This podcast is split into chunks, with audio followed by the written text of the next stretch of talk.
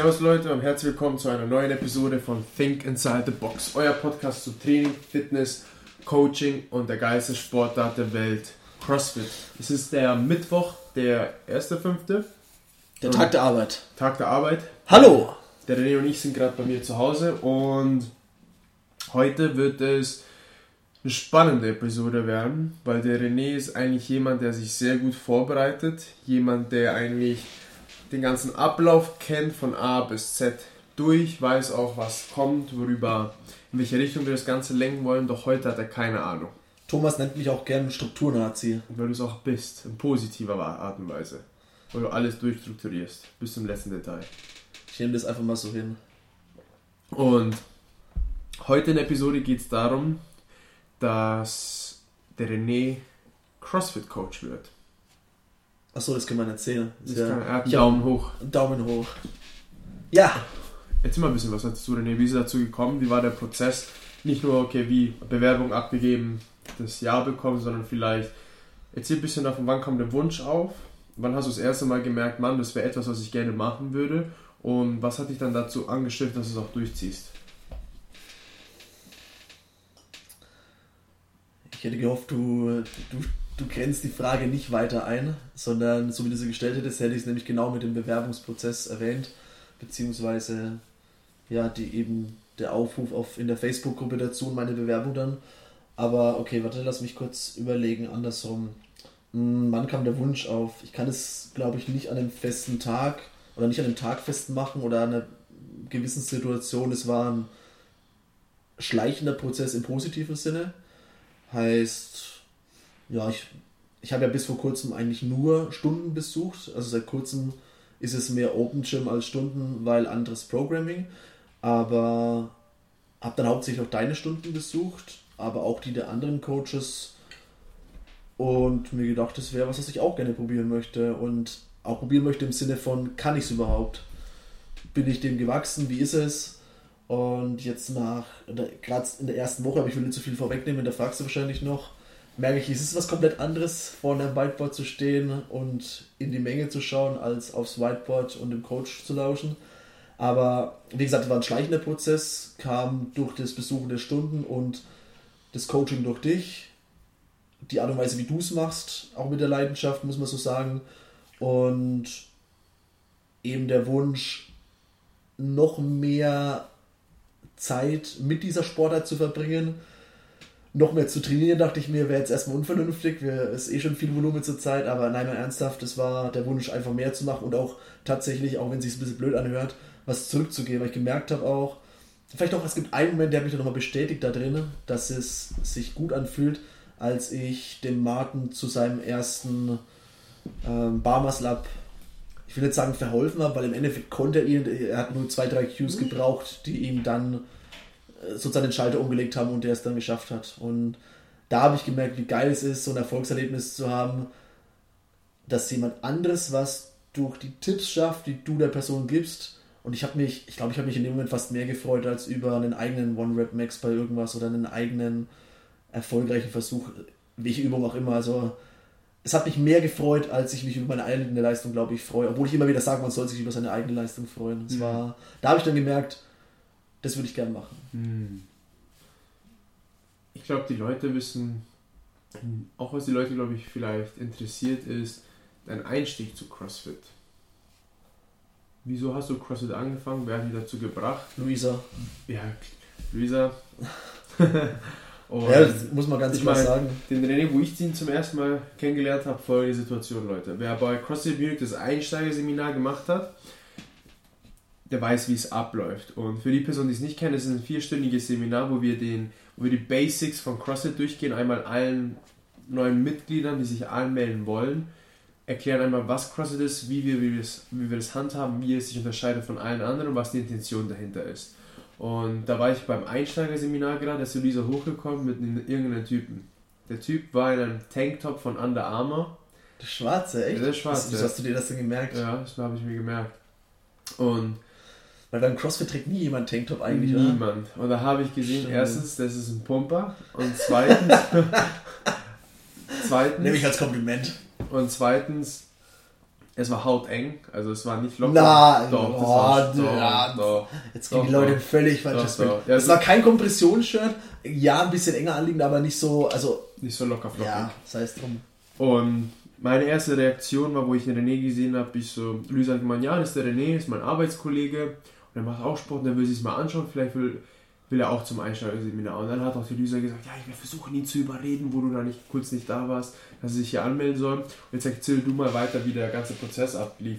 Das kenne dass, ich ja gar nicht. dass du auch zu Hause warst, vielleicht überlegt hast, soll ich mich dort anmelden oder nicht, was sind die Vor- und Nachteile, was hat mich gereizt, wie war das Einsteigerseminar, wie waren die ersten Klassen. Vor allem dieser Aspekt, wo es auch ganz, ganz neu war, weil die Leute können sich damit identifizieren sie kennen auch gar nicht die, deine Story dazu. Stimmt, ja. Stimmt. Wir haben immer ziemlich viel über dich gesprochen und deinen Weg zum CrossFit. Weil. Ja, okay. Ich überlege mal kurz, weil ich habe, bevor ich das Einsteigerseminar gemacht habe, zwei Rookie-Stunden gemacht. Habe ich die beide bei dir gemacht? Weißt du das noch? Ich weiß nicht, ich habe zu der Zeit, glaube ich. Hast du kein. Nee, ich habe keine Rookie. Ich dachte, ich habe eine bei dir gemacht. Mhm. Ich weiß es nicht mehr, bei wem die waren. Müsste ich nachschauen. Ich habe die bestimmt aufgeschrieben. Nein, Moment. Das Einsteigerseminar war mein erster Eintrag in meinem Trainingstagebuch. Die Rookie-Stunde habe ich noch nicht aufgeschrieben. Mhm. Ich habe mit dem Einsteigerseminar angefangen, Tagebuch zu führen, genau.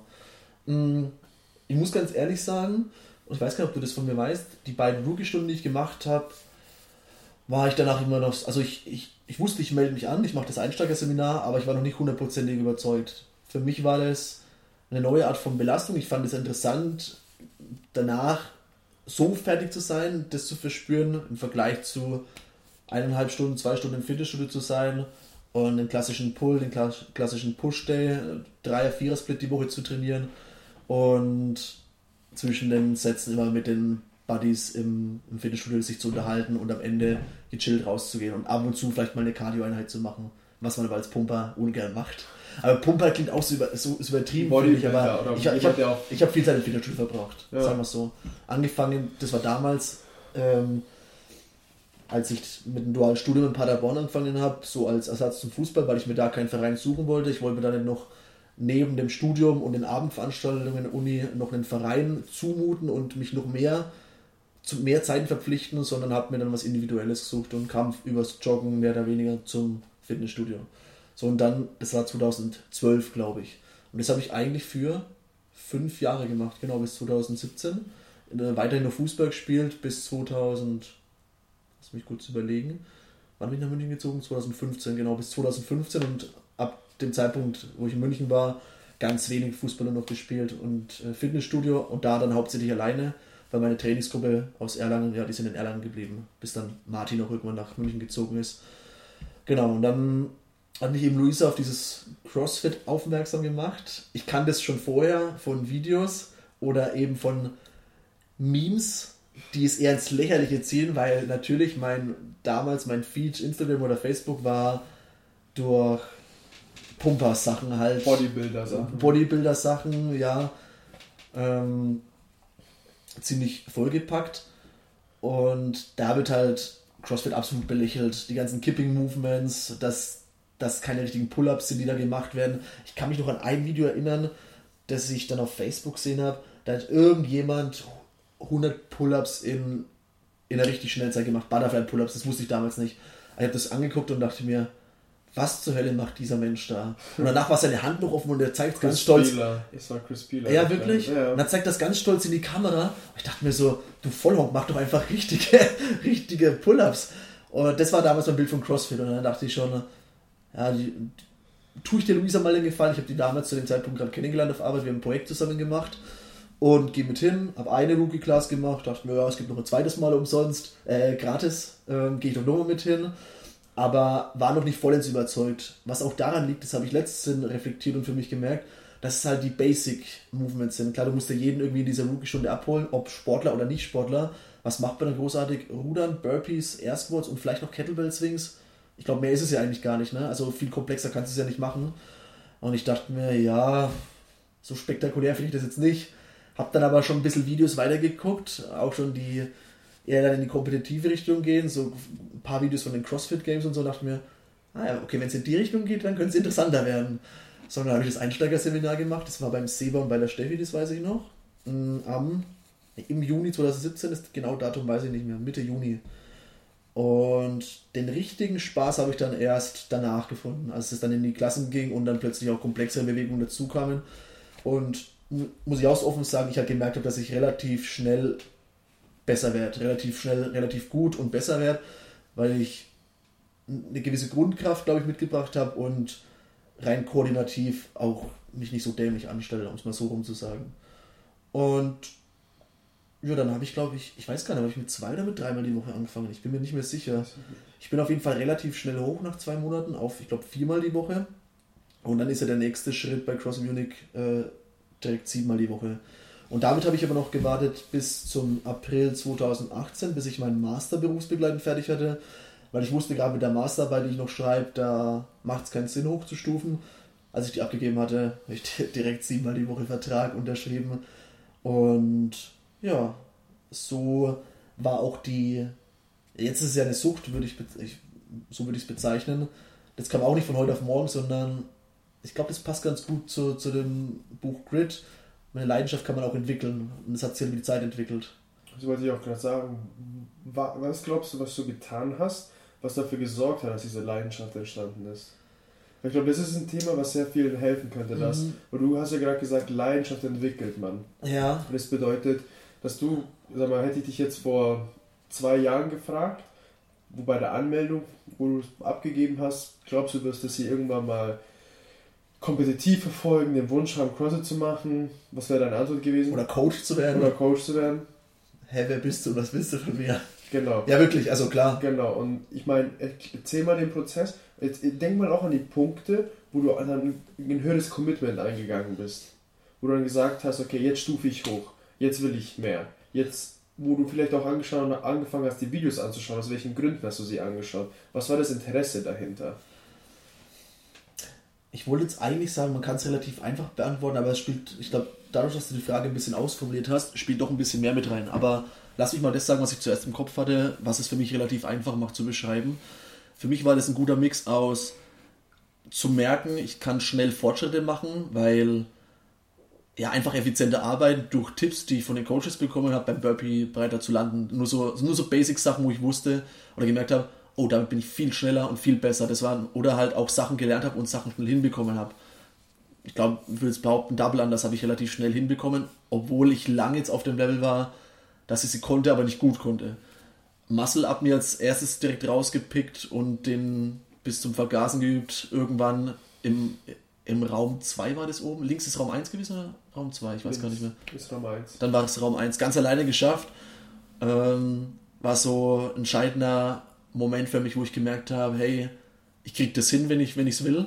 Mhm. Und das war, ich, was ich sagen wollte eigentlich, es war ein guter Mix aus schnell besser werdend, aber trotzdem immer noch genug offen, wo ich besser werden möchte. Mhm. Also, verstehst du, was ich meine? Mhm. Es gab immer wieder neue Sachen, die ich angreifen konnte und damit wurde es langweilig, aber ich war auch nicht frustriert, weil ich ewig lang an der Sache gegangen habe, sondern ich habe relativ schnell viele Haken machen können, auch auf diesem Sheet für weiß gar nicht, wie das heißt bei Cross Unity Level, Level 2, 1, 2, 3. Genau. Haben wir das Level 2 Ding gepackt und abgehakt und das Level 3 hängt immer noch in meinem Kühlschrank. Müsste ich mal schauen, ob ich wieder was Neues mhm. abhaken kann. Aber da konnte ich relativ schnell Fortschritte erzielen, aber gleichzeitig hatte ich immer das Gefühl, okay, jetzt das nächste angreifen, immer wieder was Neues. Und dadurch wurde es langweilig und es war nicht frustrierend. Das so kann man es auf einen Satz runterbrechen. Kann man es auch sagen, dass du durch die Kombi von, ich kann immer noch so viele Sachen dazu lernen, dass du dadurch sozusagen Glauben bekommen hast, Mann, ich kann noch viel besser werden. Und die andere Seite war, oh Mann, ich bin schneller besser geworden, dass du auch damit dein Potenzial gesehen hast und dass es eine ja, das andere gefüttert ja, hat. Beides. Das aber ein und ein, genau. Beides, aber darf man auch nicht falsch verstehen, es, es gibt viele es gab viele Momente, es gibt immer noch die Momente äh, auf beiden Seiten. Also zum einen, dass ich mir denke, wenn ich so weitermache und besser werde, dann kann ich es dort und dorthin schaffen, dann kann ich mich mit dem als nächstes messen oder vielleicht mich für eine Competition qualifizieren oder irgendwie sowas in die Richtung. Andererseits gibt es dann Tage, da kommt es dann auch darauf an, wer ist mit dem Open Gym zum Beispiel, wer trainiert nebendran und man denkt sich, fuck, uns trennen beim Backsquat noch 100 Kilo oder irgendwie solche Sachen halt, ne? Also mhm. da muss man, glaube ich, aufpassen, dass man sich von solchen Momenten, wo man sich denkt, fuck, da ist, da ist noch so viel ich formuliere es mal bewusst negativ, so viel Abstand nach oben, nicht Luft nach oben, sondern Abstand nach oben. Das werde ich nie einholen, so nach dem Motto, dass man die nicht zu sehr, denen nicht zu viel Gewicht gibt. Mhm. Sondern Nicht eher, auf den Podest stellt. ja genau, sondern eher sich auf die Momente fokussiert, indem man Fortschritte erzielt und, und sich immer auf die nächste Stufe konzentriert, die auch erreichbar ist. So, sozusagen Mhm. das große Ganze in kleine Schritte runterbrechen, kleine Ziele, die dann schon wieder ganz anders ausschauen. Und dann auch mal zu reflektieren, wo hat man angefangen, wo ist man jetzt. Hast du das auch mit dem Coaching gemacht, dass du gesagt hast, wo bin ich jetzt, dass du auch mal dich selber da reflektiert hast und sagen, was wären die nächsten Schritte, die logischen, um CrossFit-Coach zu werden? Nee, glaube ich, zumindest nicht so bewusst. Ich habe den Level 1 gemacht aus zweierlei Interesse. Einmal aus der Athletenperspektive, um, um mehr zu verstehen, um auch von mal von solchen zu hören, die, die ähm, wie heißt das, Level 3 Staff-Teams sind, um mal solche Leute kennenzulernen. Level 1 Staff-Team. Level 1 Staff-Team. Ah ja, sorry, stimmt. Und zum anderen aber schon vorbereitend, weil da schon der Wunsch da war, ich möchte coachen und will mich darauf vorbereiten, will die ersten Schritte einleiten und es in Bewegung setzen. Und dann halt immer wieder, dann habe ich mir mal die ganzen tatsächlich Level 3 notwendigen Unterlagen rund, nee, ich habe mir eine Liste gemacht und da mal immer wieder Interesse halber die Sachen angeguckt, die mich interessiert haben, vor allem die Videos am Anfang, Proper Rowing Technik und so weiter. Du kennst die ganze Liste, du arbeitest die auch, oder hast du schon zwei, dreimal durchgearbeitet Mhm. in Vorbereitung auf Juni ist es schon, ne? Mhm. Knapp einen Monat noch. Zwei Monaten. Ja. Ähm, und da dann gemerkt, es gibt immer was Neues zu lernen und dann auch versucht mal einfach so einfach Tipps zu geben und in Anführungszeichen so ein bisschen zu coachen, wenn ich gemerkt habe, jemand struggelt gerade mit einer Übung und ich einen Fehler ge gesehen habe oder woran es liegen könnte oder auch wenn mich jemand gefragt hat zum Beispiel. Mhm. Wie war deine Erfahrung bei Level 1?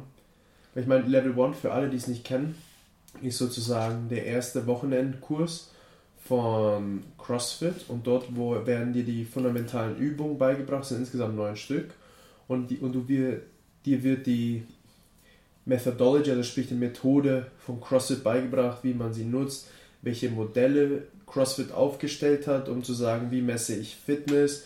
Dann wird auch dort über Programming geredet, über die Ernährung, man wird gecoacht, es gibt einen Workout, man darf dort auch dann selber coachen innerhalb von einem Level 1 Wochenende und dann am Ende gibt es einen Test und dann nach diesem Test, wenn du den bestehst, kriegst du ein Zertifikat. Dieses Zertifikat sagt, dass du jetzt offiziell in einer CrossFit-Box coachen kannst, beziehungsweise auch selbstständig eine CrossFit-Affiliate aufmachen kannst und die Affiliation beantragen kannst. Genau.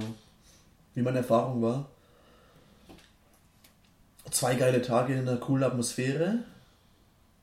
Aber auch, muss ich dazu sagen, ich hatte manchmal Momente, wo ich, mich, wo ich mir gedacht habe, das Kast äh, ist fast so ein bisschen militärisch, so durchgetaktet, so immer wieder der Blick auf die Ich dachte, Uhr. du stehst auf sowas. Bitte? Ich dachte, du stehst auf sowas. Ich kann es jetzt nach, in meiner ersten Woche und nach gestern und vorgestern, meine ersten beiden Stunden, jeweils das, ne, am Montag war es, Briefing gemacht und Warm-up gemacht und gestern tatsächlich mehr oder weniger eine ganze Stunde gecoacht. Ähm, kann ich es jetzt verstehen, warum so gemacht wird, weil wenn du das Optimale rausholen willst, sei es aus einer Stunde oder aus diesem Wochenende, musst du ein krasses Time-Management haben. Und ich glaube, zu dem Thema kommen wir noch, da fragst du mich bestimmt noch was, deswegen will ich auch an der Stelle nicht so viel vorwegnehmen. Aber dieser ständige Blick auf die Uhr hat mich damals bei diesem Level 1 Seminar ein bisschen nervös gemacht. Beziehungsweise ich habe mir gedacht, boah, das ist fast ein bisschen übertrieben. Es wirkt so wie beim Militär, so durchgetaktet. Und dann auch die Demos, die sie vorne machen. Man kennt die Videos aus dem Internet, so wenn, wenn CrossFit.com eine Übung demonstriert, Overhead Squat beispielsweise, die Person steht da mit leerem Blick geradeaus, verzieht keine Miene, genau so war das da. Äh, wie heißt die Katie, glaube ich? Hat es meistens vorgemacht, beziehungsweise Jackie, die war auch mit dabei. Und die haben das in einer Art und Weise gemacht, die, die ich beeindruckend fand, halt, aber auch gleichzeitig so durchgetaktet und so on point alles. Und dann immer wieder, wenn zum Beispiel die Kate in der Tafel geschrieben hat, die ein, der eine Arm an der Tafel, immer wieder Blick auf die Uhr rüber, gar nicht so versteckt, sondern offensichtlich bin ich in Time, hinter ein Timekeeper, der dann auch gesagt hat, beziehungsweise ein Zeichen gegeben hat, wenn es knapp vom Überziehen war oder wann Schluss ist. Das fand ich zum damaligen Zeitpunkt, wie gesagt, so ein bisschen übertrieben. Jetzt zurückblickend weiß ich, warum es so gemacht wurde, weil es auch dem ganzen, der ganzen Methodologie entspricht, auch Stunden so zu takten und so zu timen, einen Lessonplan zu haben, damit die, die die Stunde besuchen, die bestmögliche Erfahrung haben. Mhm. Jetzt, wenn du das, wenn du dich jetzt zurückversetzen würdest in das Level 1 Wochenende, was ist jetzt für die nächsten Wochen, die jetzt für dich bereitstehen, da werde ich gleich darauf eingehen und einmal auch erklären, was es ist. Was glaubst du, was dir sehr helfen wird für jetzt dein, für den Coaching-Prozess, den wir jetzt einmal zusammen durchgehen bei CrossFit Munich, aber auch nachdem der abgeschlossen ist, für dich persönlich? Aus dem Level 1? Ja. Hm. Ich glaube vor allem der Aspekt des Teaching, Seeing, Correcting. Wenn es darum geht, Fehler zu identifizieren, beziehungsweise auch zu priorisieren, weil gerade bei den komplexeren Übungen gibt es ja diverse Fehlerquellen, sich dann aber auf die der eigenen Einschätzung nach gravierendste zu stürzen und erstmal die zu korrigieren und gar nicht viel mehr für die Stunde vorzunehmen, sondern zu sagen, ich möchte, dass du dich heute drauf konzentrierst, den Blick nach oben zu haben statt zum Boden, weil man als Coach das Gefühl hat, das wird jetzt dem Athleten im Moment am meisten Benefit bringen. Das, glaube ich, bringt mir am meisten. Und dann aber auch die, nicht nur das zu sehen, sondern es auch zu korrigieren, so verpackt, dass es beim Athleten bestmöglich ankommt und er es auch mit der größten Wahrscheinlichkeit umsetzt. Hm. Aber ich, nur alleine dieses Level 1 Wochenende, das ist, das ist ein Grundstein, das ist so die absoluten Basics und das ist jetzt auch schon wieder ein Jahr her. Ne, warte mal. Bisschen weniger. August war es letztes Jahr. Mhm. Klar, dass man da auch wieder Sachen vergisst, aber es wird jetzt auch wieder in Erinnerung gerufen, gerade in dieser Einarbeitungsphase. Ähm, aber wie gesagt, das ist nur ein Grundstein. Also ich glaube, vieles kommt dann im Prozess und man merkt auch selbst, was funktioniert und jeder Mensch tickt ja anders, genauso auch jeder Stundenteilnehmer. So funktioniert der eine Cue bei dem einen, aber nicht bei dem anderen. Aber das, mhm. davon kannst du ja ein Lied singen. Wie läuft denn jetzt deine Einarbeitung ab? Mm, es sind sechs Wochen. Oder, oder bevor, wir, bevor wir die Frage sogar beantworten, wie lief denn der Bewerbungsprozess ab? Weil das ist, glaube ich, auch etwas, was ich glaube auch, dass wir Zus äh, Zuschauer, dass wir Zuhörer haben. Du visueller Mensch. Ähm, die, weil ich persönlich hatte ja auch den Weg. Ich hatte ja auch den Weg von, ich werde CrossFit, ich will CrossFit-Coach werden, aber ich weiß nicht, wie ich das machen soll. Mhm. Und dann habe ich mir einen Weg gefunden. Es gibt auch, da bin ich mir auch ziemlich sicher, dass du nicht der Einzige bist, der diesen Wunsch hat, dieser hatte. Und wie ist denn für dich der Ablauf gewesen? dass du dann das Ja bekommen hast, wir wollen dich als Coach haben. Weil das ist etwas, was wahrscheinlich andere interessiert und vielleicht nenn noch vielleicht die Taten, die du vielleicht vorab gemacht hast. Heißt es beispielsweise, hast du ein Praktikum gemacht, hast du vielleicht dein Interesse beurkundet, hast du irgendwas, hast du immer wieder der Box gegenüber gezeigt, dass du ihr loyal bist oder dass du dich mit ihr identifizieren kannst. Und welche Taten hast du gemacht? Das kann vielleicht den einen oder anderen helfen, der auch sagt, Mann, ich würde das gerne, ich traue mich nicht, ich weiß nicht, wie ich da überhaupt anfangen ja. soll. Mm. Ich überlege gerade, wie ich das am chronologischsten und am besten erzähle, so dass es auch sinnhaft rüberkommt, weil natürlich habe ich mir Gedanken gemacht und ich will auch nicht, dass es jetzt so wirkt wie, wie Kalkül, aber natürlich habe ich mir einen Plan oder einen Plan zurechtgelegt oder Schritte, die ich unternehmen muss, dass ich die bestmögliche Chance habe, dass ich das verwirklicht in naher Zukunft. Und im Endeffekt, der eine Schritt war, das Level 1 zu machen, weil ich wusste, dass mich das Level 1, wenn es darum geht, dass neue Coaches gebraucht werden oder man neue Coaches sucht für irgendwelche Stunden, dass mich das schon mal vor alle anderen bringt, die es vielleicht nicht haben. Aber es ist nur eine Kleinigkeit. Ich habe es ja, wie vorher schon geschildert, aus persönlichem Interesse gemacht. Einmal aus der Athleten, einmal aus der Coaches-Perspektive aber eben auch vor dem Hintergrund, um mich darauf vorzubereiten, um das vorweisen zu können. Dann habe ich direkt nachdem ich das Level 1 hatte und das nochmal meinen Wunsch intensiviert hat, Coach zu werden, mit dem Alex gesprochen, dem Box-Owner von Cross Munich und habe ihm gesagt, hey Alex, ich hätte sehr, sehr großes Interesse daran zu coachen. Das war letztes Jahr dann im August auch noch oder September vielleicht schon. Ja, doch, das war kurz, kurz nachher. Stimmt, kurz nachher. Ich dachte gerade, es war wärmer draußen, war Sommer, aber es war kurz nachher, es war August oder September. Und habe da mein Interesse bekundet. Und ihm eben gesagt, ich habe gerade Level 1 gemacht und ich, meine Erwartungshaltung ist jetzt nicht, dass er sofort sagt, ja, du bist eingestellt, aber ich wollte, dass er mich schon mal im Hinterkopf hat und weiß, der hat Interesse. So, und dann habe ich halt auch mit jedem, mit jedem in der Box, sei es Coach oder Athlet, mit dem ich mich unterhalten habe oder der so gefragt hat, hey, was machst du eigentlich so? Oder wenn es sich ergeben hat im Gespräch, immer darauf hingewiesen, hey, gerade Level 1 gemacht und ich habe das gemacht, weil ich Coach werden will, ich mir das gut vorstellen kann, deswegen schaue ich noch dir, Thomas, ab und zu über die Schulter und habe sozusagen diese Message, dass ich Coach werden will, in möglichst vielen Köpfen platziert. Auch halt, auch bei Leuten, von denen ich weiß, dass sie in der Box arbeiten, dass sie Coaches sind, um damit präsent zu sein. Um dass, dass sozusagen viele Leute wissen, hey, der René hat Interesse dran. Und dann gab es ja, glaube ich, Anfang diesen Jahres das erste Mal, dass drei neue Coaches eingestellt wurden. Das war, genau, drei neue Coaches.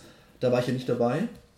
Und da habe ich schon gedacht, okay, die sind schon länger dabei als ich.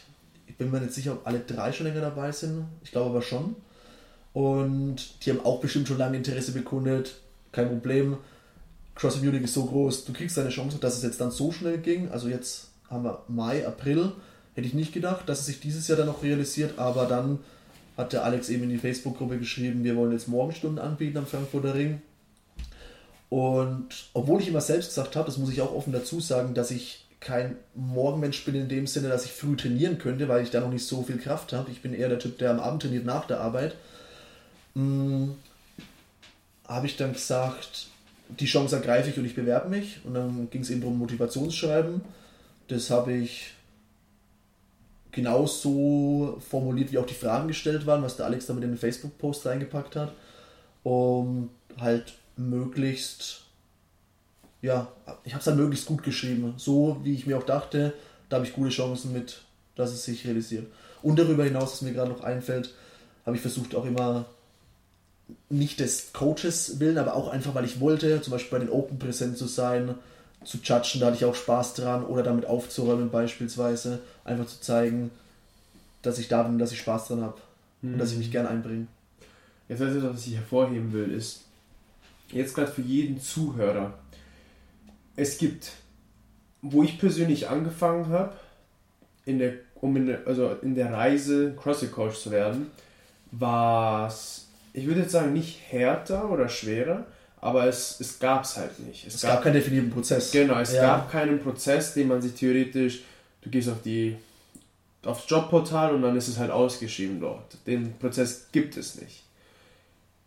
Und jetzt gerade, was der René gesagt hat, ist, ist ein Blueprint, um ein CrossFit Coach zu werden.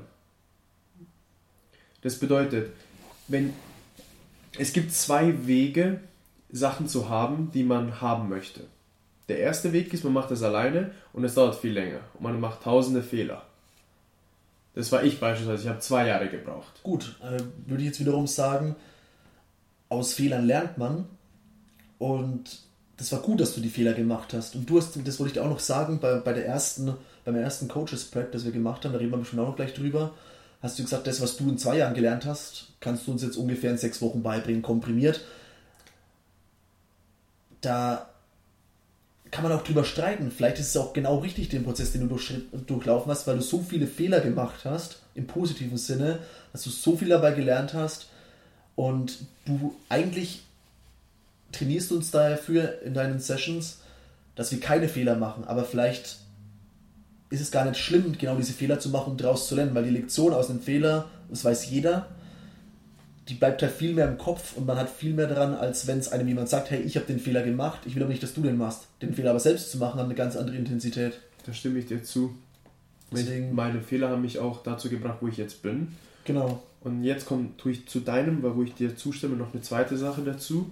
Die Art und Weise, das werde ich auch gleich ein bisschen was darüber erzählen, wie ich das Coach-Spread mache, ist so, dass ich denen nicht sage, was sie machen sollen, sondern ich lasse sie fehlen und sie müssen selber drauf kommen. Mhm. Achso, okay. Und ich wollte dir noch ein Feedback geben, das ist mir aufgefallen, nämlich, jetzt komme ich gerade drauf in den Kontext, mit der Aussage, ich weiß, wie du es meinst, wenn du sagst, das, was du in zwei Jahren gelernt hast, das bringst du uns jetzt in sechs Wochen bei, mm, kann man auch implizieren, kann man, ich habe es nicht so verstanden, aber ich kann mir vorstellen, man kann es so verstehen, kann man implizit auch so verstehen, mh, hm, nach sechs Wochen habe ich die Erwartungshaltung an euch, dass ihr fast oder so gut seid wie ich, so auf die Mhm. Art. Was so Nee. ein bisschen Druck aufbauen kann, aber ich hab's, also man Mhm. könnte es so verstehen. Nee, gar nicht. Die Intention dahinter, wenn ich das sage, meine ich es erstens ernst und zweitens, ich erspare jedem sehr viel Zeit. Und ich meine, je- jetzt der zweite Punkt, worauf ich, worauf ich hinaus wollte, ist, ihr könnt diesen Prozess nehmen, den der René gerade macht, gemacht hat und dann könnt ihr ihn modeln. Ihr passt es auf eure Situation an, auf die Person, mit der ihr zu tun habt. Und wenn es der René geschafft hat, und Achtung, ich habe auch schon jede Menge andere Coaches ausgebildet, und sie hatten auch einen ähnlichen Weg, die haben es ähnlich gemacht, beziehungsweise bisschen anders und haben auch die gleichen Erfolge gehabt, wo jemand beispielsweise eine Klasse angefangen hat zu coachen, unbezahlt, bis jetzt sechs Klassen hat und jede von denen bezahlt wird. Mhm. Und ist auch in relativ kurzer Zeit. Und es gibt halt zwei Wege. Entweder man findet es alleine heraus, macht sich die Gedanken, Try and Error. Oder der zweite Weg ist, man modelt ein Benehmen und Achtung, wenn man das Benehmen modelt, man wird trotzdem Fehler machen. Ja, Und Sicherheit. der Unterschied zwischen den beiden ist, der erste dauert Jahre, der zweite dauert Monate. Und das ist dann der Unterschied. Und das ist auch die Art und Weise, wenn ich dann das Coach Prep angehe. Ich nehme meine Erfahrung, die ich habe, und das, was ich gelernt habe, verpacke sie in sechs Wochen, weil ich weiß, ich kann euch das so effektiv beibringen, wie es nur geht. Und dann werdet ihr trotzdem die Fehler machen. Nur jetzt müsst ihr nicht mehr ins Internet gehen, recherchieren, euch selbstständig darum kümmern, sondern ihr habt die Antworten parat. Und dann könnt ihr es aus der Trickkiste ziehen und dann habt ihr sie. Wie beispielsweise der Tim Ferriss hat auch gesagt, wo er Tool of Titans geschrieben hat, er hat auch gesagt, das ist eigentlich wie ein Werkzeugkoffer. Und ich möchte, dass ihr das Buch nicht so benutzt. Wenn ihr was braucht, macht ihr das auf, schlagt nach, lest es da durch und wendet es an. Ich spare euch damit Zeit, ich spare euch damit enorme, enorm viel Geld, weil ich diese Besten der Besten zusammengebracht habe. Ihr müsst nur, nur da reingehen und es nachlesen. Und es ist auch die Intention dahinter. Jetzt hast du es auch gerade angesprochen. Ich werde kurz was dazu sagen, das Coach Prep. Das gibt es jetzt seit, also das erste Mal haben wir es gemacht mit unserer Teilzeitkraft, mit der Leslie, die wir eingestellt haben.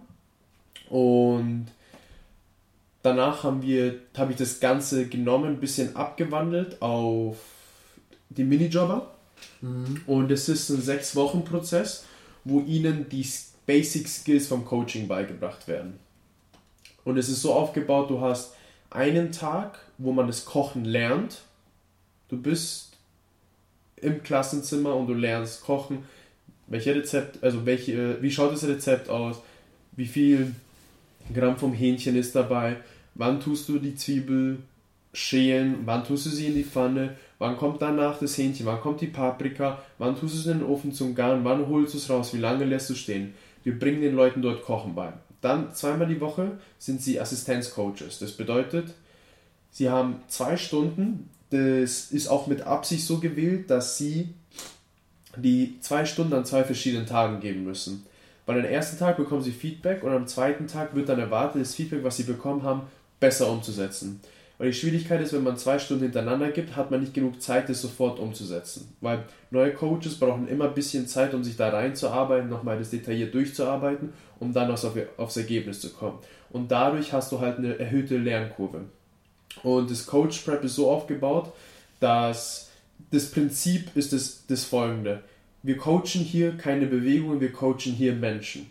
Damit wir Menschen effektiv coachen können, müssen wir sie kontrollieren können im Sinne. Wir müssen die Zeit managen können. Wir müssen alles organisiert haben. Wir müssen, dass die Klasse perfekt abläuft. Damit wir aber die Menschen coachen können, müssen wir die Bewegungen coachen können, weil Bewegung ist unsere Art und Weise, wie wir einen Tunnel schaffen, um über den Menschen zu reden.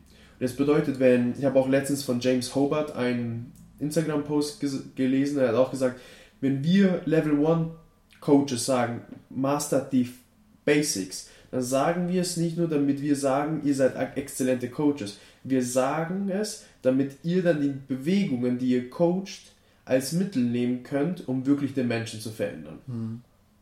Und das, darauf werden jetzt die nächsten sechs Wochen aufgebaut. Und am Ende von den sechs Wochen, der, die letzte Woche, geht es wirklich dann darum zu sagen, okay, ihr seid hier die Coaches. Ihr seid hier ein Individuum, ihr seid aber gleichzeitig ein Team. Was ist eure Vision?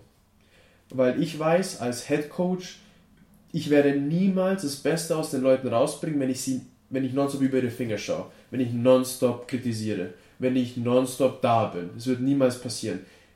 der höchste Standard, den ein Coach haben kann, ist der, den er an sich selber stellt. Und wir wissen bei der Auswahl der Coaches ganz, ganz schnell, ob der Standard höher sein wird, als der von uns verlangt wird, oder ob er niedriger sein wird. Hm. Und da ist auch 100%, da sind wir hundertprozentig sicher, dass am Ende von der sechsten Woche, wo wir die Übung machen werden, die werde ich noch nicht verraten, kann ich mir hundertprozentig garantieren, dass jeder Coach am Ende rausgeht mit einer eigenen persönlichen Vision, was für ihn eine erfolgreiche Stunde ausschaut und wie er sich als erfolgreichen Coach sieht. Was dann dazu dient, dass diese Person, wenn ich in die Stunde reinkomme und ich frage René, René, wie lief's? Und dann wird er mir sagen, sofort sagen können, ja, es lief gut, aber ich habe da eine Sache gemerkt, da war ich noch nicht ganz gut. Und dann was passiert ist, er wird die Eigenmotivation haben, nach der Lösung zu suchen. Und er wird nicht sagen, ach, niemand hat es gemerkt, alles gut, ich habe es verschleiern können. Und das ist dann die Intention und aller, das aller, allerwichtigste, nach diesen sechs Wochen ist es der Beginn der Coaching-Karriere.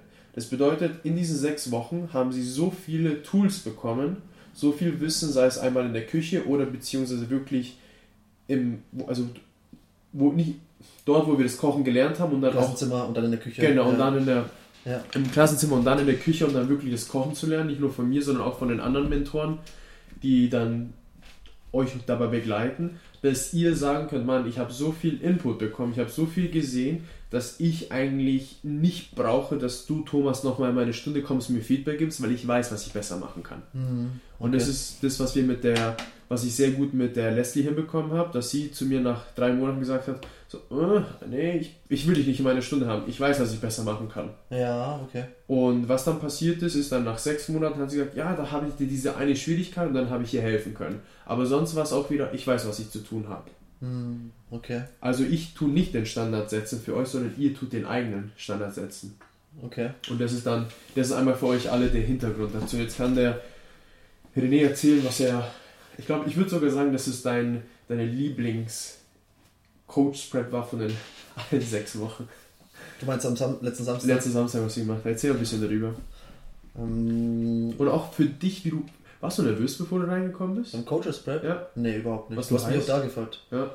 Ja. Heiß ja, aber nicht nervös. Nervös war ich dann am Montag. Mm. Also am Montag habe ich dann die, die, das erste Assistenz, Assistenzcoaching gemacht. Mm, am Samstag war das Hauptthema Lessonsplan.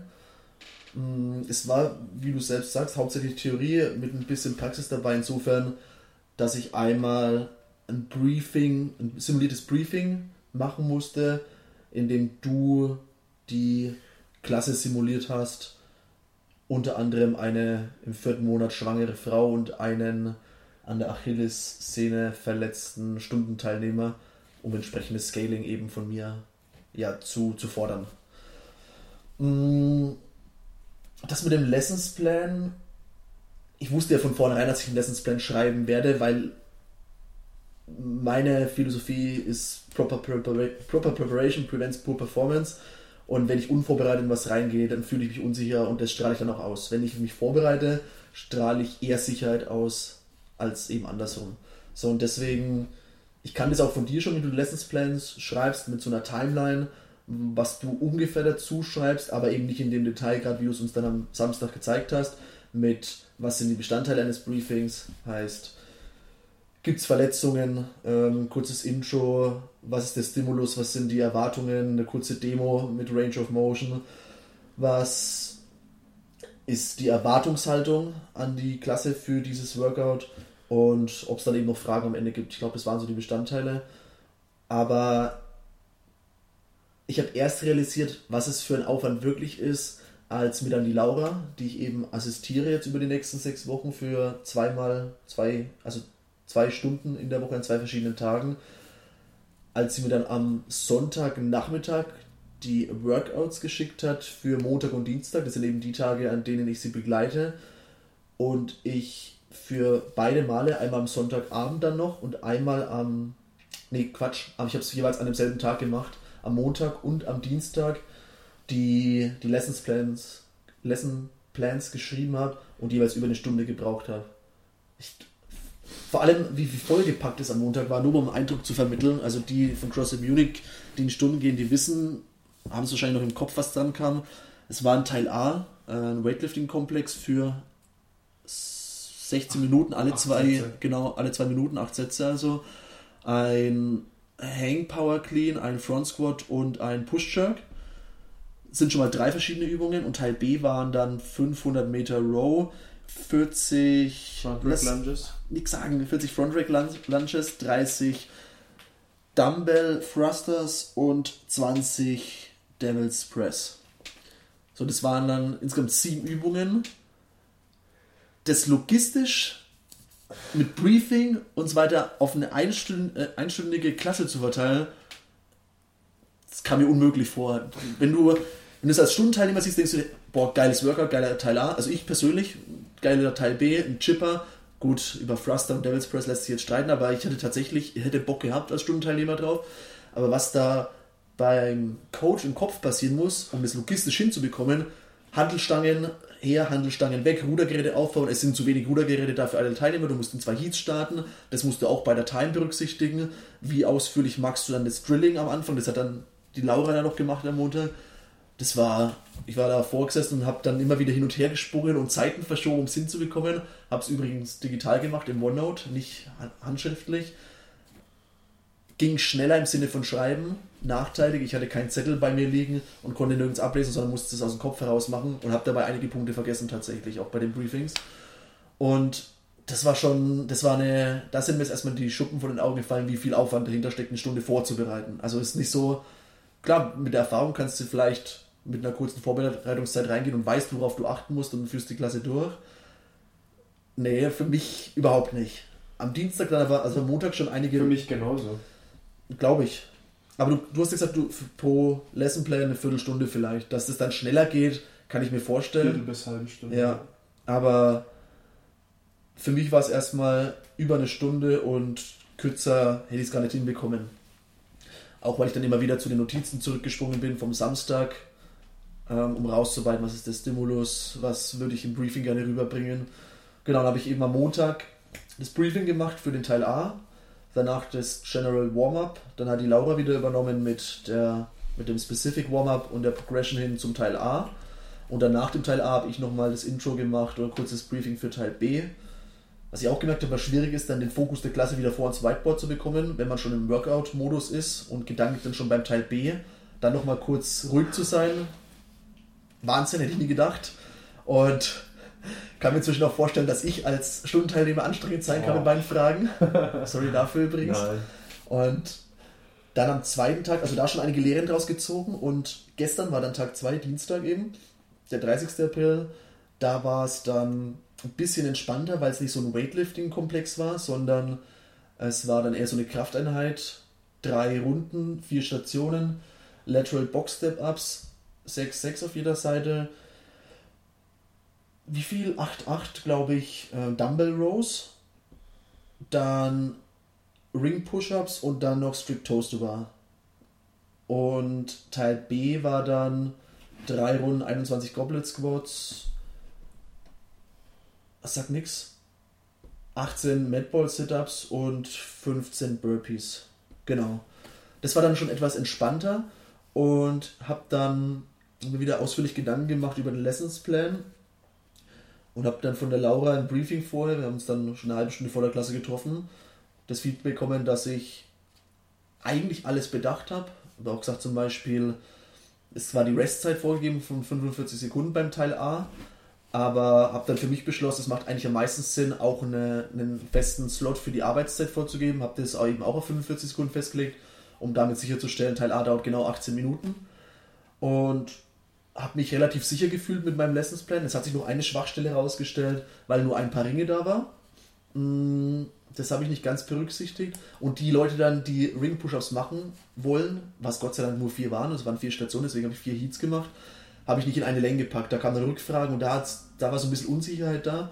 Aber ansonsten habe ich entgegen der eigentlichen Aufgabe, glaube ich, habe ich im Endeffekt gestern die gesamte Stunde gecoacht die Laura hat das Timekeeping für mich gemacht, hat immer gesagt, okay, wir sind in Time, beziehungsweise jetzt musst du aufpassen, wir machen das Channel Warm-Up doch nur zwei Runden beispielsweise. Und sie hat mir noch bei der Bedienung der Uhr geholfen, weil die Intervalle einstellen, das ist ein anderes Modell als am Ring, mhm. am, am East. Das habe ich dann nicht hinbekommen, beziehungsweise es jetzt von vornherein gemacht. Und ansonsten die Stunde von Anfang bis Ende durchgecoacht sozusagen. Was war dein Feedback, was du bekommen hast? Hm, von den Teilnehmern? Von den Teilnehmern und von dem Coach auch, vom Mentor. Mit Laura habe ich ja vorhin noch gesprochen. Hat mich auf ein paar Sachen noch hingewiesen, aber es, also du, sehr, sehr positiv. Ich habe auch nicht mehr ganz so schnell gesprochen wie am Montag, als ich so nervös war. Ich war tatsächlich sehr nervös am Montag. Hm, was ich auch irgendwie lustig finde, weil also ich weiß, dass ich von Natur schnell spreche und wenn ich nervös bin, spreche ich noch schneller. Ich weiß aber auch, dass ich zum Beispiel auf der Arbeit kein Problem damit habe, vor unserem CEO oder so was zu präsentieren. Oder unserer CEO ist inzwischen eine Frau, ja. Oder auf der Ebene mich mit Managern zu unterhalten und was klar darzustellen, weil ich das halt über die Jahre hinweg jetzt schon diverse Male gemacht habe. Also auch vor 100 oder 200 Leuten was zu präsentieren, eigentlich kein Thema. Aber am Montag war ich vor, ich glaube, 14 Leuten so nervös wie schon lange nicht mehr, einfach weil es mir so wichtig war. Also will nicht sagen, dass mir das auf Arbeit nicht wichtig ist, das kommt jetzt falsch rüber, aber es war mir so, so wichtig, da jetzt schon ein gutes Bild abzugeben, dass ich halt einfach nervös war, weil es auch eine komplett ungewohnte Umgebung für mich war. Mm, das habe ich dann, glaube ich, am Dienstag schon besser gemacht, war auch das Feedback von der Laura. Und das, was mir eben auch selbst aufgefallen ist mit den Ring-Push-Ups, dass ich da das nicht zu Ende gedacht hatte, bis ins allerletzte Detail, dass das auch aufgefallen ist. Ja, aber ansonsten sehr positiv von ihr auch die Art und Weise, wie ich es vorstrukturiert hatte und wie ich es dann durchgeführt habe. Ich habe auch zwischendurch mal einen kleinen Joke gemacht und so, das war auch ganz cool. Und auch nach der Stunde von, ich glaube, ich habe von vier Teilnehmern ein positives Feedback bekommen, die dann herkamen, hey, René, gut gemacht, hat Spaß gemacht. Und auch mit einem habe ich mich länger unterhalten, der dann so gefragt hat, hey, wie kommst du eigentlich dazu, Coaching? Der war schon länger nicht mehr da. Mm, und dann gefragt und dann auch gesagt hat, dass ich es gut gemacht habe. Und das war, ich hatte mich danach schon gut gefühlt. Ich, ich wusste, und da bin ich glaube ich auch besser geworden im Laufe der letzten zwei Jahre, auch mal das offen sagen zu können, wenn ich was gut gemacht habe, weil es war immer so, für mich war ein hoher Wert immer Understatement und so, ja, habe ich das wirklich gut gemacht und ich wollte es nicht so offen zeigen, weil es immer so für mich so übertrieben arrogant rüberkam. Hab aber gestern kein Problem damit gehabt zu sagen, ich war sehr zufrieden damit, wie es gelaufen ist. Dafür, dass es das zweite Mal jetzt war.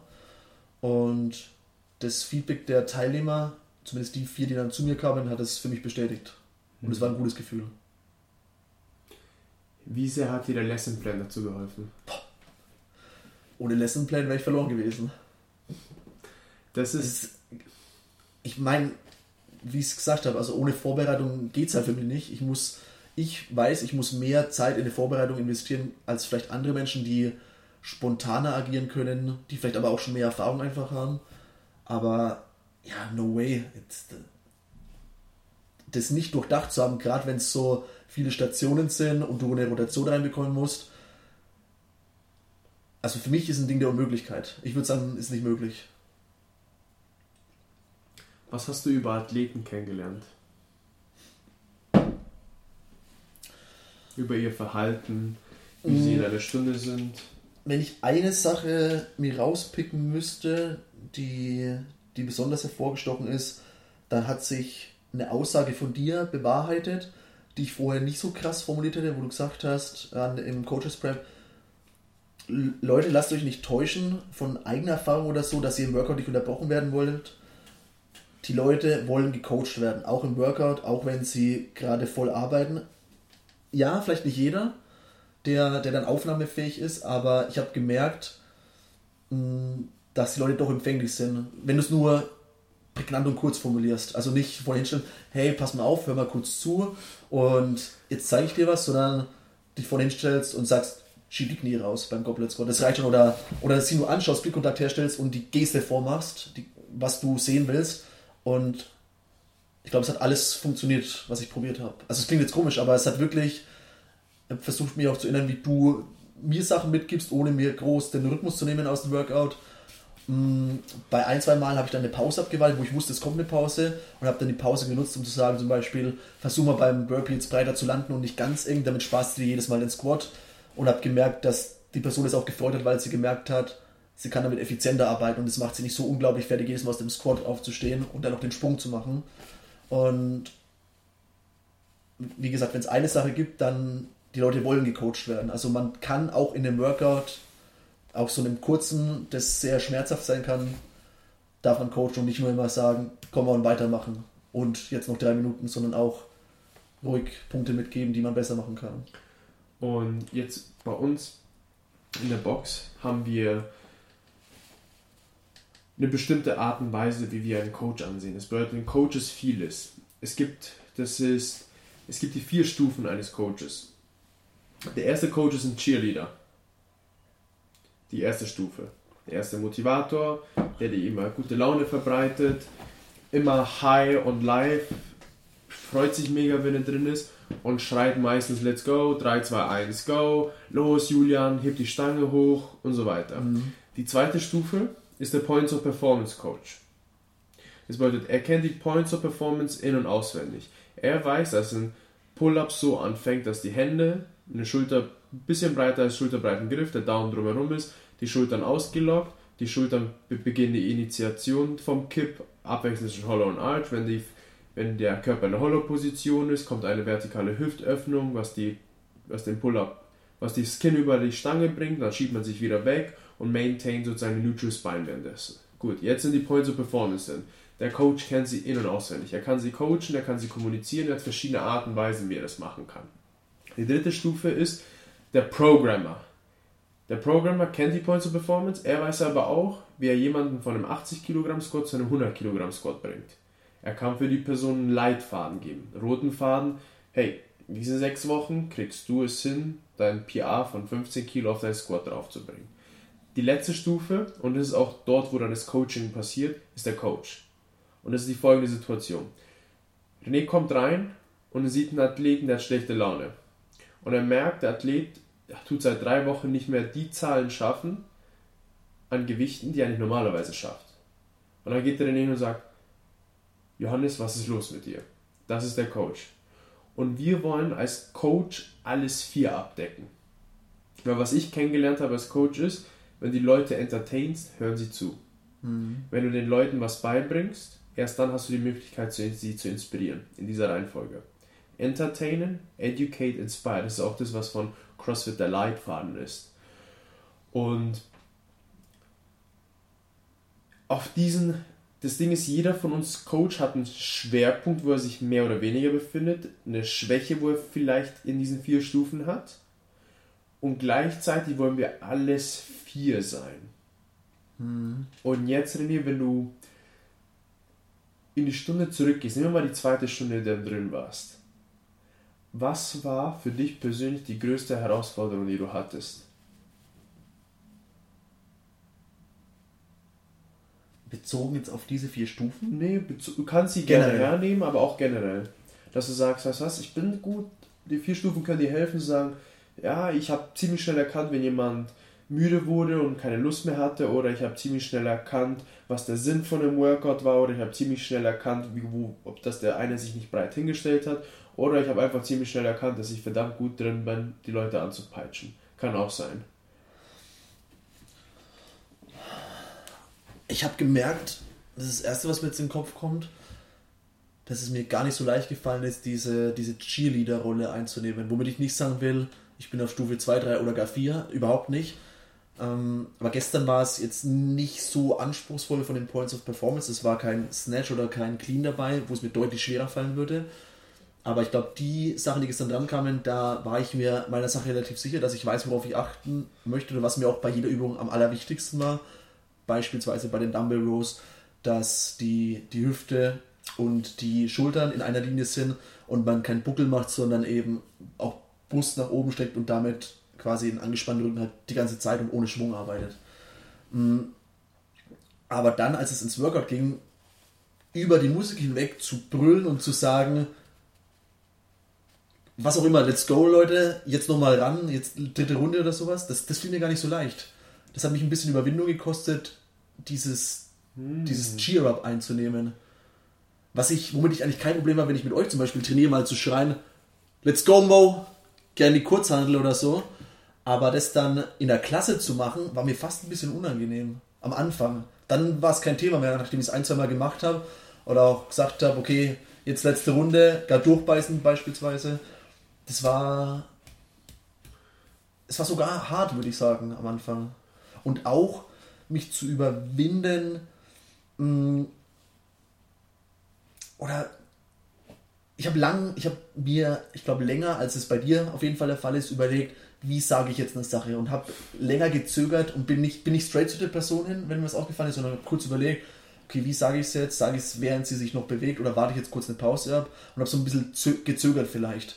Wer mich beobachtet hat, hat es mit Sicherheit hat er das bemerken können, dass ich an einem einen oder anderen Punkt zögerlich war, aber diese Überwindung, direkt hinzugehen und was zu sagen, ich, das habe ich nicht hinbekommen. Ich musste erst überlegen.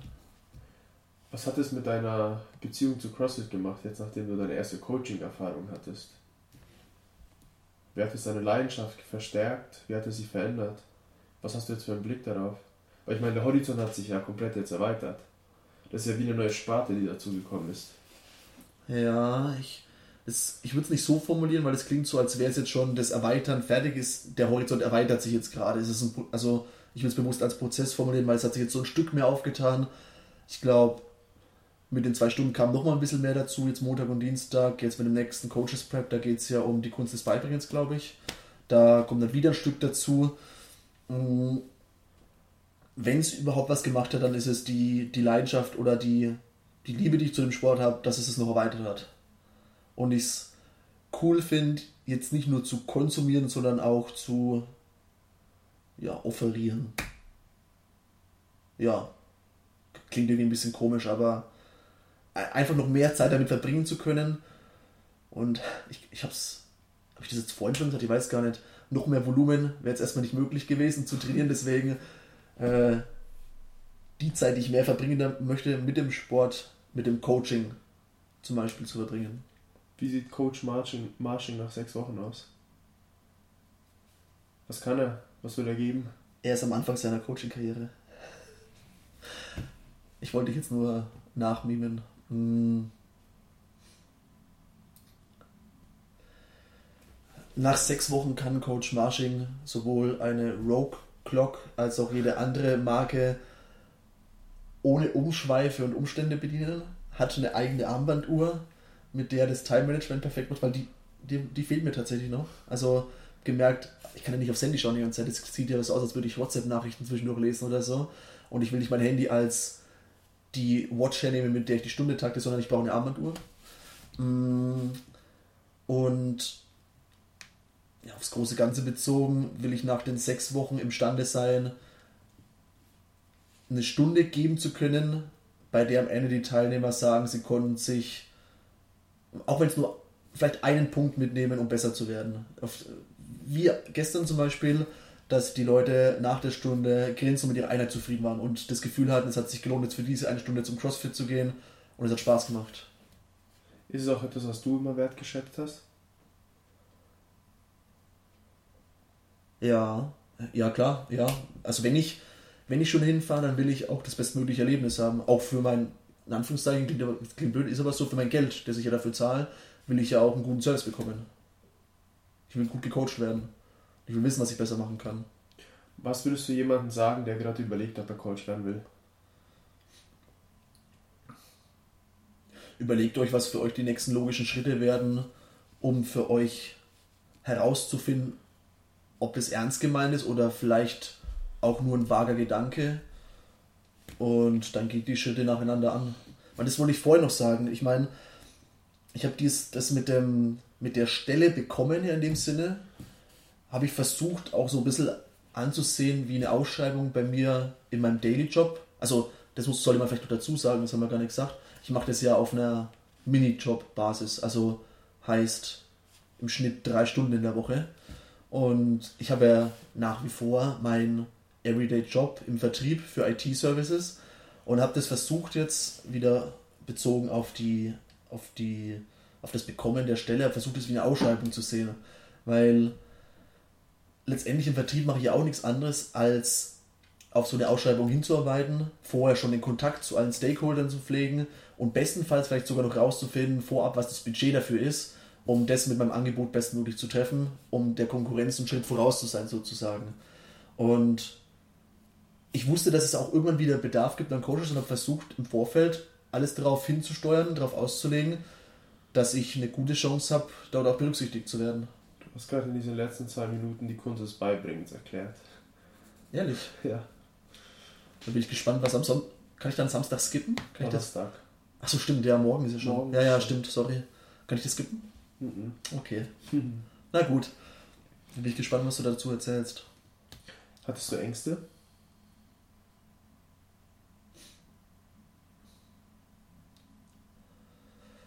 Weil ich kann mir Ja, vorstellen- ja, ja. Ich, als ich, natürlich habe ich mich in erster Linie und primär nur gefreut, dass es geklappt hat und dass dieser Aspekt jetzt in meinem Leben dazukommt, dass ich das jetzt machen darf. Habe aber auch kurz darauf, ich weiß gar nicht, kurz darauf, ob man sagen kann, am nächsten Tag dann, nachdem ich die Nachricht bekommen habe, aber so ab und zu mal gedacht, bin ich der Sache auch gewachsen? Gibt es denn vielleicht andere, die das besser machen könnten? Was ist, wenn ich in einem halben Jahr von meinem Job aus umziehen muss oder so? Ich will nicht, nachdem ich jetzt so lange darauf hingearbeitet habe und auch gesagt habe, dass ich das machen will, nach dem halben Jahr zum Beispiel schon die Segel streichen, so ungefähr. So, natürlich kommen dann, ich glaube, es liegt in der Natur des Menschen, leichte Zweifel oder Gedanken, die man sich macht, aber die waren jetzt nicht alles übertönen. Das war eher so am Rande so Gedanken. Bin ich, bin ich dem Ganzen schon gewachsen? Bin ich bereit dafür? Ähm, ist es vielleicht auch ein bisschen viel auf einmal mit eigenem Training und die Arbeit, die ich habe und Freundin und allem, was halt so vor sich geht. Aber das war, das konnte ich relativ schnell für mich abhaken und sagen, ist normal, sich solche Gedanken zu machen, aber das kriegst du hin. Das ist genau das, was du machen möchtest. Würdest du auch genau dieselbe Message jemand anderem mitgeben?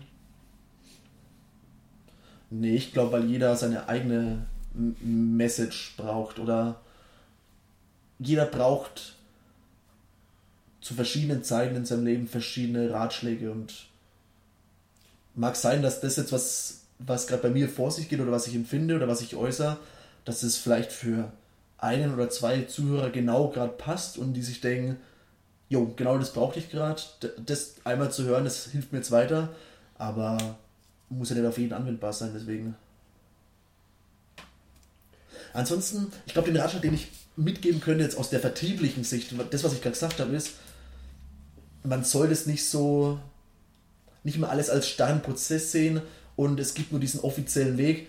Man wartet sozusagen Däumchen drehend auf eine Ausschreibung oder auf eine, auf eine, auf eine Stellengesuch und dann bewirbt man sich offiziell oder dann gibt man ein Angebot ab, sondern man kann halt schon so viel proaktiv darauf hinsteuern. Und ich, ich will auch nicht, dass das falsch rüberkommt oder dass das so, so kalkuliert oder so nach kühlem Kalkül wirkt, so nach dem Motto, ey, das hat er jetzt alles so eingetütet. Aber ich wollte es ja unbedingt und deswegen habe ich überlegt, was kann mir am meisten weiterhelfen, um meinem Ziel, CrossFit-Coach zu werden, näher zu bringen. Ich, ich würde besetze mal das Wort Kalkül mit etwas anderem. Ich habe mir einfach einen Plan zurechtgelegt. Das ist es. Ja. Und der Prozess war simpel. Ich weiß nicht, ob es dir bewusst ist, aber es ist sehr simpel. Er hat gesehen, wo er ist, er hat gesehen, wo er sein will und er hat dann den Schritte gemacht, er hat beziehungsweise aufgezählt, beziehungsweise sich bewusst gemacht, was sind die Schritte, die ich machen muss, um diese Lücke zu schließen. Ja. Ja. Danke für die Formulierung. Hast du noch was zu ergänzen? Ich meine, jetzt gerade hast du viele Zuhörer da, viele können sich damit, beispielsweise, ich gebe mir ein Beispiel, wenn ich so eine Story gehört hätte, der jemand hat einen Podcast darüber gemacht, wo ich damals CrossFit Coach werden wollte, ich wäre, das wäre für mich das Nonplusultra gewesen. Weil Ehrlich. damals war es für mich, okay, ich, wo, ich wiege 150 Kilo, ich will CrossFit Coach werden. CrossFit Munich. Ich komme rein, wen sehe ich da? Domi und Tom, Clean and Jerken 100 Kilo machen damit Overhead Squats. Ich so, wow.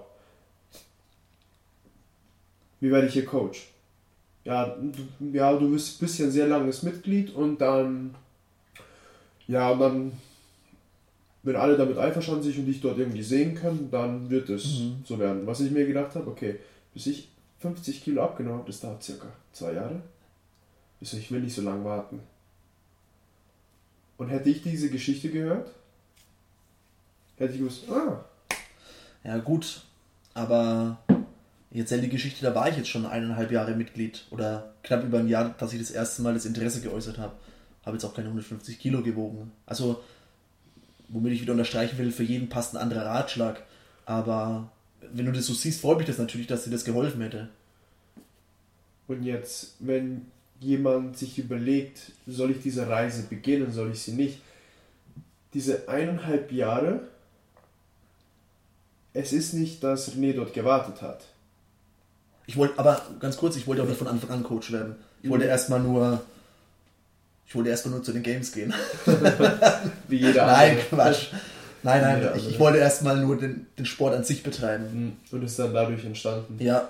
Und ich meine, jetzt auch was jedem bewusst ist, ist, jeder von euch, der sich überlegt, ob er Coach werden will, ist schon genug, um Coach zu sein. Weil ich meine, jeder von uns besitzt nur eine Sache und das sind seine eigenen Erfahrungen. Und ich bin mir sicher, wenn der René Becker gewesen wäre, hätte er vielleicht nicht so einen kalkulierten Plan auf den Tisch legen können, wie er die Schritte angehen kann, um dorthin zu kommen. Und deswegen jeden, jeder von uns ist einzigartig in der Art und Weise, wie er dann coachen wird, in das, was er geben kann. Und überlegt euch einfach in eurer Atmosphäre, in eurer Trainingsatmosphäre, wie vielen Leuten habt ihr schon geholfen. Und der einzige Unterschied ist der hier. Als Coach trägt man viel mehr Verantwortung. Ja. Weil ich meine, wenn der René diese Nervosität gehabt hat von der Stunde, dann ist es eigentlich nichts anderes gewesen, als wenn er anderen, wenn er seinen Trainingspartner gesagt hat, hey Mo, schau wieder das, Entschuldigung Mo, schau, dass du wieder deine Knie rausschiebst. Aber was dann passiert ist, 15 Leute kommen her und sagen, für mich. Ja. Für mich. Ja. Wann geht's weiter? Wo soll ich die Box hinstellen? Wie viele Bänder brauche ich? Was ist ein Pull-up? Wo bin ich hier? ja, es ist, ist viel zu berücksichtigen. Es ist äh, vielleicht um noch ein Gefühl dazu zu geben, es ist gestern wieder das Beispiel mit den vier Stationen ähm, und dem Aufbau der ganzen Geschichte. Am besten sagst du jeder Person, was sie machen soll. Was ich dann aber nicht machen wollte, ich kannte dann gestern in der Stunde zu Beginn von den 13 Leuten bei Namen 5, glaube ich. Also es, natürlich hilft es mir schon, dass ich Mitglied war und viele aus den Stunden kenne, die ich auch besucht habe oder einfach vom Grüßen her und so. Aber den Großteil kann ich erstmal noch nicht. Und wollte dann aber auch nicht sagen, ihr vier jetzt Boxen aufbauen. Nein, du nicht, du schon. So, also ohne Namen agieren.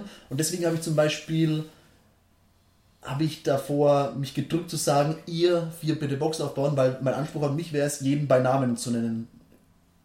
Hatte ich aber in dem Moment nicht drauf, deswegen habe ich so vage formuliert, was dann aber darin resultiert ist, dass, die, dass sich die Leute unsicher waren, wer stellt jetzt Boxen hin, wer Bänke, hat aber dann trotzdem gut geklappt und habe dann immer die Gelegenheit genommen, wenn ich einen Namen wusste, die Person auch bei Namen zu nennen und zu sagen, nee, Thema die, die Bank um 90 Grad, dass wir hier die Lane haben zum Beispiel und habe dann, das ging dann gestern zum Beispiel ein paar Tage ganz gut, weil es eher ruhiger war, man hat immer 45 Sekunden Rest gehabt, da versucht in der Zeit mit drei neue Namen zu merken.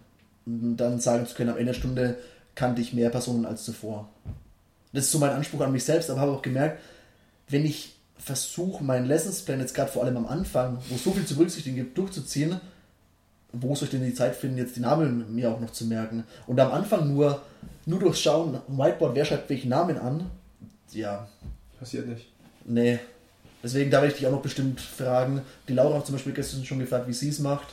Aber ich habe eh kein so gutes Namensgedächtnis. Erzähl dir diese Geschichte. Du musst das verlieren. Das musst du verlieren. Das musst du verlieren. Du programmierst dich gerade, dass du versagst. Das meine ich tot ernst. Ja, ich weiß Jeder, dem ich das sage, der sagt, der Grund, warum die Leute sagen, dass sie kein gutes Namensgedächtnis haben, ja, wie heißt du? Thomas. Oh Mann, jetzt habe ich seinen Namen vergessen. Weil immer man die Erfahrung gemacht hat, oh, ich hab's vergessen, oh, ich hab's vergessen, oh, ich hab's vergessen. Mhm. Ihr habt nicht vergessen, ihr habt einfach eine scheiß Strategie gehabt, um es zu lernen. Und nicht die richtigen Gründe gehabt. Das sind die zwei Sachen. Nicht die richtigen Gründe, nicht die richtige Strategie. Wenn ihr beides habt, werdet ihr Namen super schnell merken. Wie hast das du am Anfang gemacht? Nur, nur kurz, weil es mich gerade interessiert. Du hast ja auch ähm, ich glaube, Leute, bei denen ist dir dann schwerer viel gefragt, kannst du mir eine Besonderheit noch zu dem Namen erzählen oder so, oder was der Name bedeutet oder wo er herkommt oder irgendwie sowas? Ja, aus einem sehr simplen Grund. Wir Menschen wertschätzen nur das, wofür, was wir dafür tun müssen. Simples Beispiel. Ich hoffe, machen wir mal das Beispiel. Man bekommt, ich glaube, das ist schon mal jedem. Hast du schon mal ein Handy geschenkt bekommen von deinen Eltern mal oder sowas? Geschenkt bekommen? Ja. Vielleicht das aller, allererste, das okay. ich in der, in der, gerade als ich auf Gymnasium bin, dann immer mitnehmen durfte für Notfälle, so ein Knochen, ein Alcatel mit mhm. Antenne oben drauf. Ja. Jetzt überleg mal, hast du das Handy mehr wertgeschätzt als das eigene Handy, was du für 800 Euro bezahlt hast?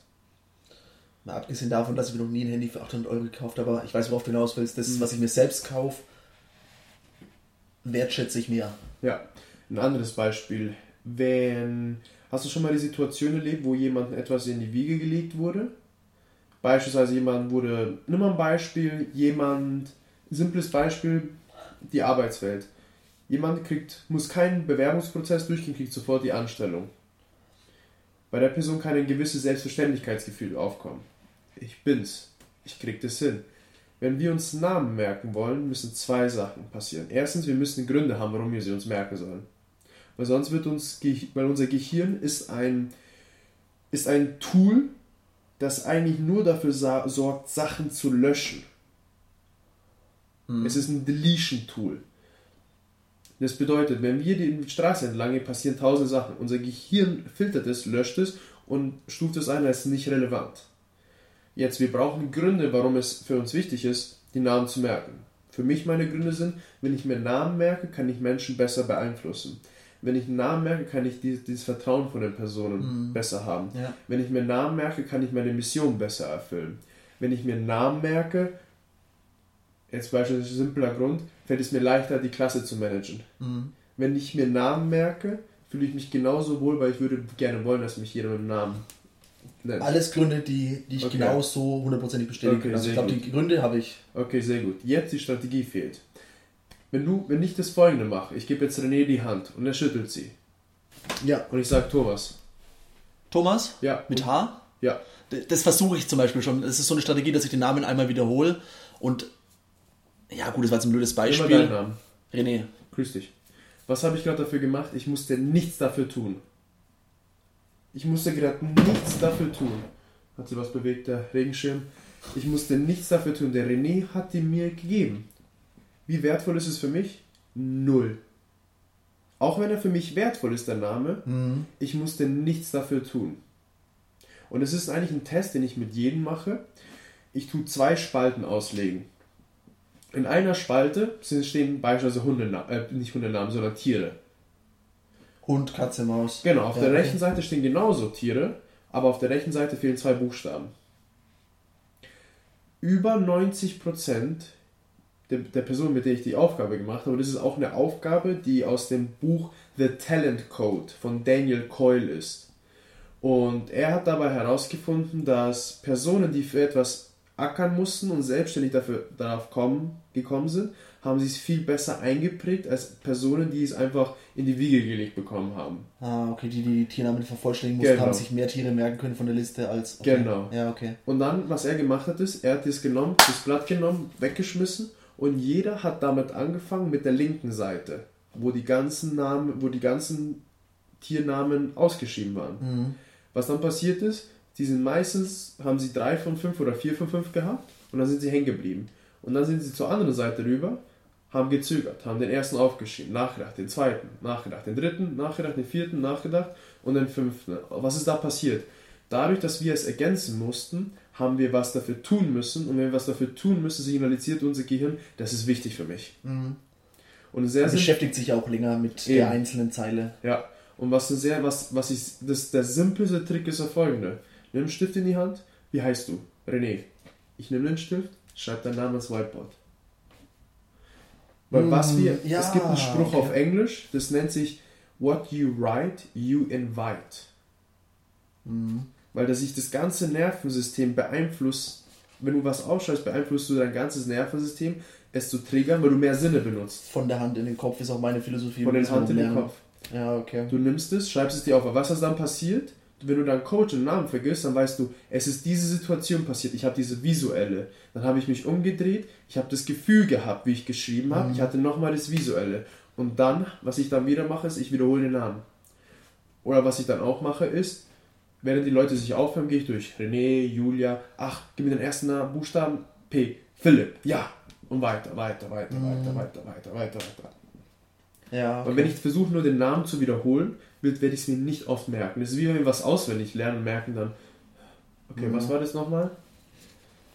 Raps und eine passende Strategie. Und ganz wichtig, Gründe kommen zuerst, Strategie, also wie du es machst, Ja. kommt als zweites. Ja, ich, also ich habe mir tatsächlich schon mal zum Beispiel eine Merktechnik angeeignet, um die Eulersche Zahl Nachkommastellen, habe ich dir das schon mal erzählt, Mhm. auswendig zu lernen? Nicht?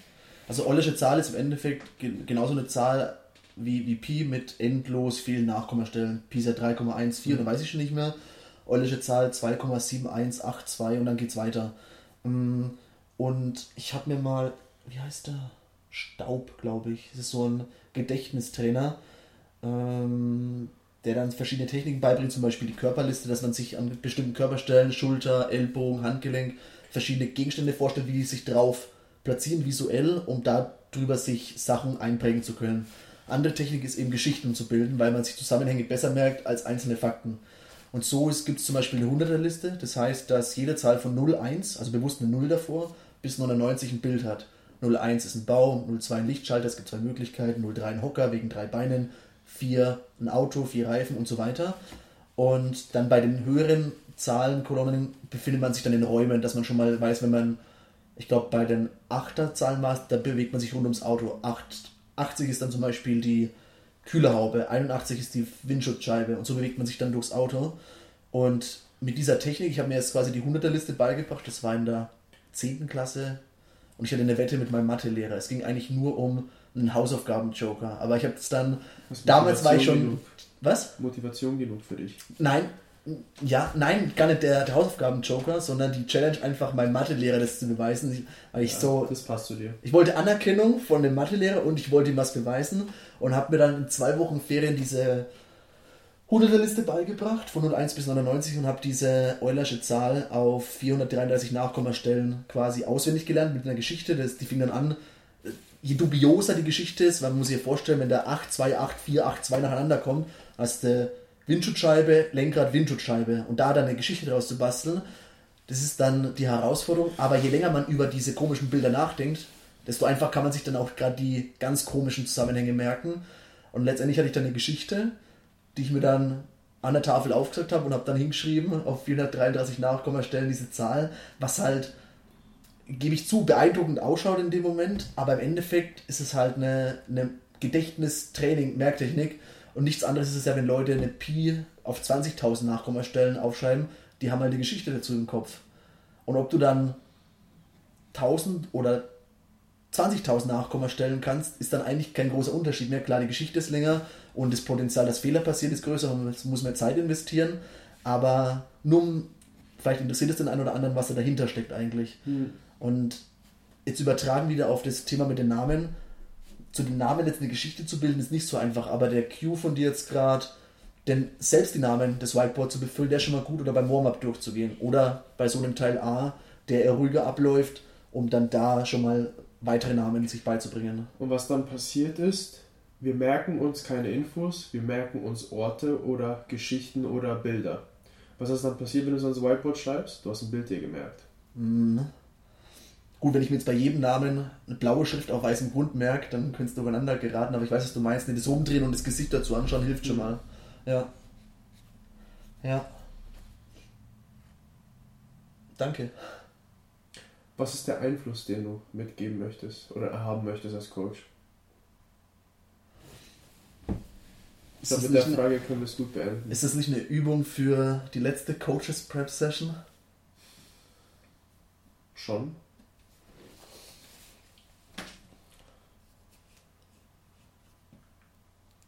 Möchte im Endeffekt die gleiche Erfahrung, die ich bisher gesammelt habe bei CrossFit Munich und die Verbesserungen, die ich in den Stunden erzielt habe, den Mitgliedern mitgeben, die dann meine Stunden besuchen. Wie nennt sich das Gefühl?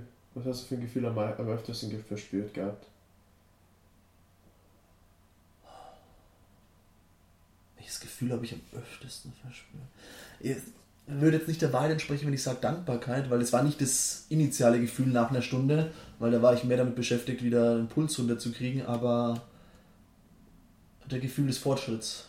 Das, das, das, der Gefühl, das, der Gefühl, das Gefühl des Fortschritts. Auch wenn es ist kein richtiges Gefühl wie Glückseligkeit oder. Das ist ein Gefühl, Fortschritt zu machen. Ja. Weil man sagt, endlich habe ich das Gefühl, wieder Fortschritt zu machen. Ja. Ich habe immer das Gefühl gehabt, ich bin. Ja, das kann man auch nicht so pauschal sagen, aber ich hatte über die Dauer hinweg immer das Gefühl, ich werde fitter, wenn ich die Klassen besuche. Ich dann das Maximum raushole, eine Stunde reicht es für den einen Tag, um fitter zu werden. Hast du dich mehr lebendig gefühlt? Also direkt danach erstmal nicht. ja, doch. Weißt du, was du meinst? Ja. Ja. Sehr schön. Da haben wir es geschafft für heute. Haben wir? Nein! Zwei Lieder noch drauf. Oh, stimmt, die zwei Lieder. Wie viel. Warte. Ich will raten, wie lange wir jetzt geredet haben. Ich habe nämlich überhaupt kein Zeitgefühl. Mm, wir sind über eine Stunde, oder? Fast eineinhalb Stunden. Was? Ja. Oh, krass. Sorry, liebe Zuhörer. Ja, okay. Wir werden dann nochmal einen Podcast machen nach den sechs Wochen. Okay. Vielleicht nochmal einen zwischendrin, um einen kurzen Update zu geben. Mhm. Und dann werde ich dann, dann werde Du weißt schon, was du da. ich weiß schon, was passiert. Okay. Ja, ich freue mich schon drauf. Sehr schön. Zwei Lieder für unsere Playlist. Ich fange an. Tu es. Meine, Tu es. meiner ist Avicii Levels. Simpler Grund, einfach ein gute Laune-Lied. Das ist tatsächlich ein Lied, das ich auch drauf packen würde. Von daher bin ich dankbar, dass es mal kein Country ist. Von mir ist es von Seed Ding, weil es, glaube ich, eines der ganz wenigen Lieder ist, die ich mit singen, Schrägstrich, rappen kann, ohne behaupten zu wollen, dass ich rappen kann. Aber ich finde den Text geil. Und es ist auch, also für mich ist es auch ein gute Laune-Lied. Ja. Wenn ihr Fragen habt, schickt sie uns thinkinsidetheboxpodcast at gmail.com auf unsere Instagram-Accounts at rene.marshing Ja. und at Coach Kostic. Auch von meiner Seite was. Ich, genau das Thema, worüber wir gerade geredet haben, das ist auch eine Sache, wo ich für mich persönlich eine riesen Leidenschaft entdeckt habe und auch wo ich das auch auf meinem Instagram- und Facebook-Account geteilt habe, habe ich auch gemerkt, wie viele dann auf mich zugekommen sind und mehr davon wissen wollten. Über deine Vlog-Challenge, oder? Genau, über die Vlog-Challenge und auch wie ich CrossFit-Athleten genommen habe und sie zu CrossFit-Coaches mache und die auch dann in relativ kurzer Zeit auch den Erfolg verspüren und dann sagen können, hey, ich bin jetzt wirklich ein Coach in einer CrossFit-Box und das ist etwas, woran ich gerade arbeite und es wird in den nächsten Wochen Form annehmen, weil ich einfach merke, dass ich, weil ich weiß, wie viel es mir gegeben hat und ich weiß auch, dass ich nicht der Einzige bin und dass es auch viele andere gibt, die einen Wunsch dafür haben, sagen wollen, hey, ich will ein CrossFit-Coach werden, ich weiß aber nicht, wie ich anfangen soll oder ich habe gerade angefangen und ich bräuchte noch dabei Hilfe, weil ich hatte nicht wirklich eine Ausbildung. Aber es kann auch sein, dass, was ich auch gehabt habe, ist, dass jemand dabei ist und sagt, weißt du was, ich will eigentlich gar nicht CrossFit-Coach werden, aber ich will einfach nur das Wissen haben. Ich will einfach nur mehr dazulernen. Ich will, dass es mir hilft als Athlet. Und das ist auch der Grund, warum die meisten auch ein Level 1 machen. Sie wollen mehr über CrossFit wissen, sie wollen Ja. mehr über die Methode wissen. Und wenn ihr auch dazu Fragen habt, kommt gerne auf mich zu, schreibt mir und gebt auch René Feedback, ob er euch irgendwie geholfen hat, ob er euch irgendwas mitgegeben hat, irgendwas aufge, irgendwas auf euch, irgendwas aufmerksam gemacht hat, wo ihr sagt, wow, okay, ich wusste gar nicht, dass eine Leidenschaft aufbauen kann. Bei mir war es auch so ein Prozess, dass ich mich entwickelt habe und jetzt mittlerweile auch sage, ja, ich kann mir ein bisschen mehr vorstellen und dass ihr euch auch vielleicht Gedanken machen könnt über bestimmte über bestimmte Wünsche oder beziehungsweise Gründe, warum ihr beispielsweise das macht, was ihr macht. Es muss nicht CrossFit Coaching sein, aber es kann einfach all die anderen Gründe oder beziehungsweise Prioritäten sein, die wir im Alltag haben. Ansonsten wünschen wir euch noch einen geilen Start in die Woche. Wir sehen uns das nächste Mal. Bis dann. Ciao. Ja. Ciao.